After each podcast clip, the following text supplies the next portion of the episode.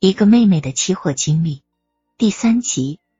二零零一年十二月二十二日周六，证交所如期下午两点在未来大厦一楼国际会议厅开会了，与会人员五六十个人。会上你们五位老师侃侃而谈，你们谈什么我也不关心了，我只关心想同老朋友你打个告别招呼。当我在台下闲坐的时候，突然发现了那个让我仅有的六千多元。变成四百零二元的高手，我把他从会议厅叫出来，本来想骂他一顿消消心里的闷气。在我刚说几句后，没想到他实话实说的把他的一切都告诉了我。原来一九九六年他写五十万来到七市，后来在绿豆赔光了，又到亲戚朋友处借到一百多万元，这些年也赔光了。这个当年在我们家乡城市小有名气的煤炭运销专业户，已成了到处躲避讨债的人。他在我身上挣的两千五百多元佣金，也剩下不到两千元了，还提出向我借点钱。这个人看来比我还惨呀！但是我发现这个高手很有志气，他表示一定要在这个市场坚持下去。他在那种情况下还幽默的说，要像文革中邓小平那样。在哪里跌倒就要从哪里爬起来。受他的感染，我把亏的只剩下的四百元也给了他。最后，我祝愿他二零二年由两千元变成两万、二十万的美好话语。离开了郑州，又回到了家乡城市。回到家乡以后，我不愿再涉及期货，可每天无所事事呀。这时候，别人给我介绍了男友，他竟然在证券营业部上班。每天收拾后，我去营业部找他玩。时间长了，他发觉我能熟练的使用技术分析方法分析股票行情，就把我介绍认识他们经理。一来二去，在证券部认识了不少人。二零零二年元月十八日，股市大跌，我在收市后看盘分析，认为股市大反弹马上就要出现。我把我的看法告诉了男友，没想到男友说四点钟的股评活动让我上去讲一下。几番推辞后，我上了讲台。几百个股民一看今天来了个小女孩，都很好奇。我讲了即将反弹的技术理由，并向大家建议了两只个股：科力华和东方产业。奇迹发生了，元月二十一日周一一开盘，这两只个股跳空高开，不到半小时涨停板了。当天不少股民甚至大户在向证券营业部打听我的情况，这一下引起了营业部经理的重视。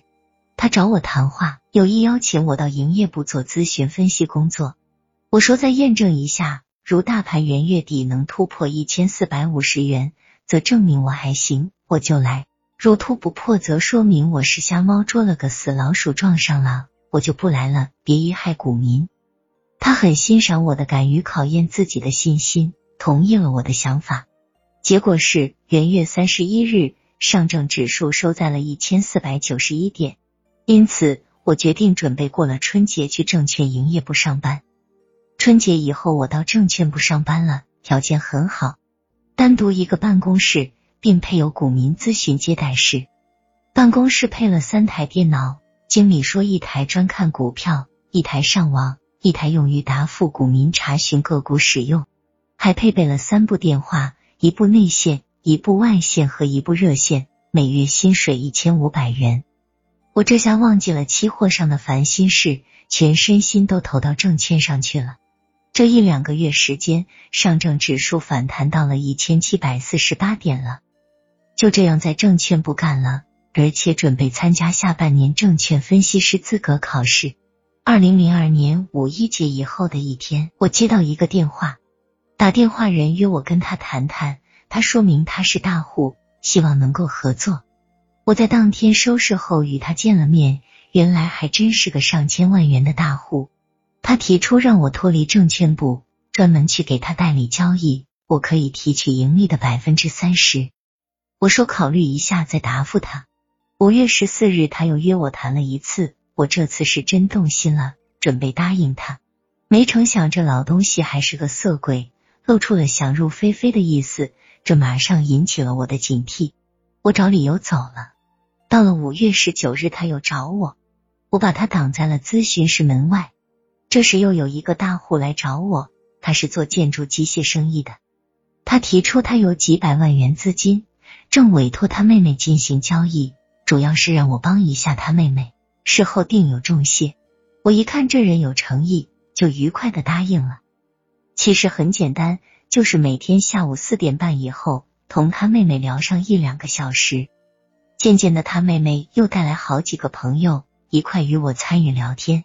由于人多，增加到十多个人，加上每天都聊。我的男友又不高兴了。